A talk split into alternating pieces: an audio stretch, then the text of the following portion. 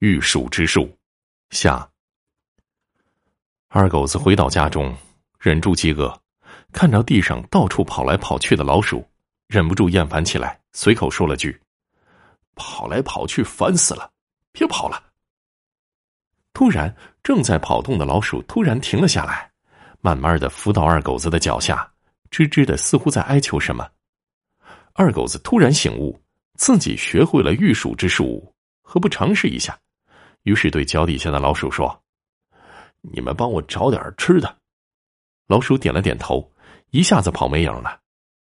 没过多久，那只老鼠带着几只老鼠，抬着一个地瓜进来了。二狗子大喜。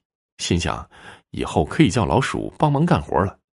村里正遭受鼠灾，自己可以借此扬眉吐气，大展身手，再也不用白吃白喝人家的东西了。第二天，天刚蒙蒙亮，二狗子就起床了，跑到村长家对村长说：“村里遭受的鼠灾啊，我有办法解决。”村长不相信，二狗子一再坚持，村长半信半疑。但是这鼠灾已经没有其他办法了，暂时死马当活马医吧，让这二狗子试试也好。村长就问二狗子：“需要准备什么？”“不用准备，只要在村口啊挖几个大坑，用来埋老鼠就行了。”“啊，真的假的？你怎么抓老鼠？”“啊？你按我说的做，我在十二点之前啊，保证把村里所有的老鼠都抓光了。”二狗子斩钉截铁的说。村长看他如此肯定，叫让村里所有的青壮年在村口挖了几个大坑。村里的人都没见过如此抓老鼠，纷纷过来围观。只见这二狗子嘴里念念有词：“所有老鼠都给我出来！”念了几次，没有任何反应。二狗子有些尴尬了。过了一会儿，还是没反应。二狗子在心里念叨：“嘿，怎么失灵啦？”围观的人群也在骚动，在骂二狗子胡闹。正当二狗子要放弃的时候，突然沙沙的声音传了过来，人群中一阵惊呼。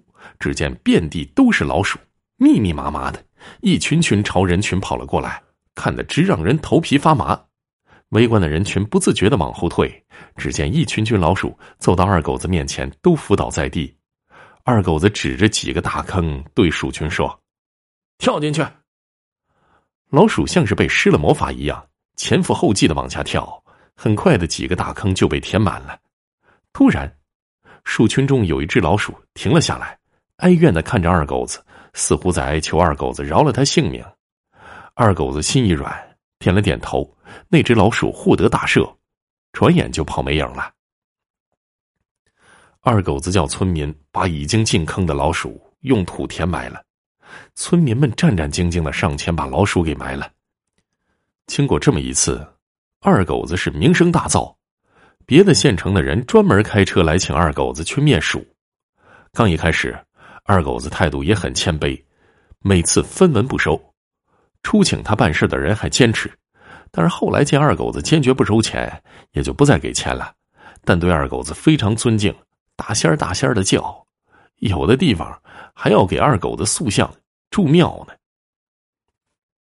经过众人长年累月的吹捧，慢慢的，二狗子心思起了变化，觉得自己不能再单身下去，也得成家立业了，不再满足于众人口中的吹捧，也渐渐的向求助的人要些许的回报，有时候要些砖块，有时候要些木头，用来搭房子，打算把房子重新起一座。刚开始拿这些东西的时候，心里忐忑不安，生怕遭到报应。时间一久了，二狗子也心安理得起来，觉着自己帮忙处理鼠灾了，拿点报酬也是应该的。自己并没有违反师傅的话，只是收点小东西，并没有收人钱财，也处之泰然了。很快呢，房子盖好了。后来经人介绍，老婆也娶回家了。第二年，小孩出生。小孩出生之后。各方面的花费逐渐多了起来，生活上的压力也越来越大。但是这二狗子仅靠收取别人的食物回报，已经不能满足维持家庭运转。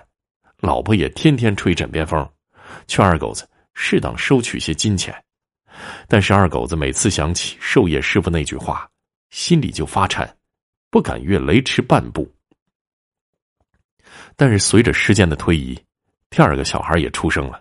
二狗子的老婆不停的埋怨生活过得清贫，二狗子看着家家户户过得都比自己过得好，自己身怀异术，反而过得饥一顿饱一顿的。有一次，鼓起勇气问求他办事的人要了点钱财，后来发现有钱人过的生活就是舒适啊，于是慢慢的向求他办事的人要更多的报酬。后来家中又请了保姆，买了丫鬟，一副大户人家的派头。但是日久年长的消灭鼠灾，周边老鼠也基本上消灭的差不多了。二狗子家里没有田地，平时也就靠二狗子替人驱赶老鼠为生。由俭入奢易，由奢入俭难呐。这点收入根本无法维持家里那庞大的开支。正当二狗子一筹莫展的时候，老婆给他出了个主意。二狗子刚听了之后摇摇头，他老婆一气之下带着俩孩子回娘家了。给他撂下了一句话：“不这么做，挣点钱就别回来了。”半个月之后，二狗子受不了了，只能听从老婆的主意，驱使老鼠去富足人家闹事儿，然后那家人就会请来二狗子驱鼠，二狗子再从中收取钱财。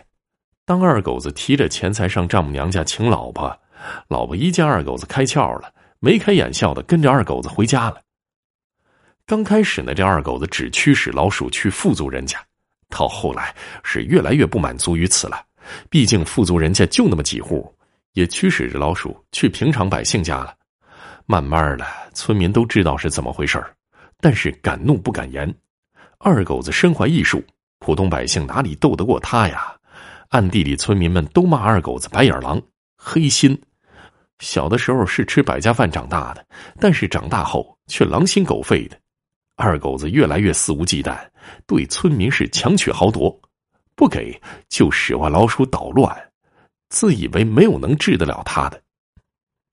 可是坏人自有天收，有一次二狗子不知为什么，在镇上的饭店里喝得酩酊大醉，步履蹒跚的走回家，怕影响老婆孩子，于是跑到偏房倒头就睡，睡到半夜觉得口渴，于是大声呼唤丫头端茶倒水不一会儿，一个丫头端着茶水进来，二狗子看着有些陌生，但是没多想，以为是老婆新买的丫鬟，端起茶杯一饮而尽。当茶水倒到肚子里的时候，才反应过来，刚刚那一杯哪是茶水呀？明明就是碗鸡汤嘛！大惊失色，坏事儿了！师傅一再叮嘱不能沾荤腥，可是已经来不及了，这汤水已经下肚了。不一会儿。腹痛难忍，忍不住在床上大声哀嚎。二狗子在挣扎中，看着那丫鬟的脸，慢慢的化成了师傅，忙求师傅救命。师傅是一脸冷笑：“ 贱民就是贱民，给你机会你也抓不住，烂泥扶不上墙，活该。”说罢就扬长而去。不一会儿，腹中一只老鼠破腹而出，气绝身亡。一大群老鼠破门而入，争着吃他的肉，二狗子死无全尸。第二天，二狗子老婆起床之后，见二狗子死了，也没太伤心，卷走家中的钱财，变卖房产，携儿带女回到娘家。数年之后，二狗子老婆改嫁，为了方便俩子女，还改随夫姓，用以前二狗子积攒的钱财，从此生活富足安逸，直到终老。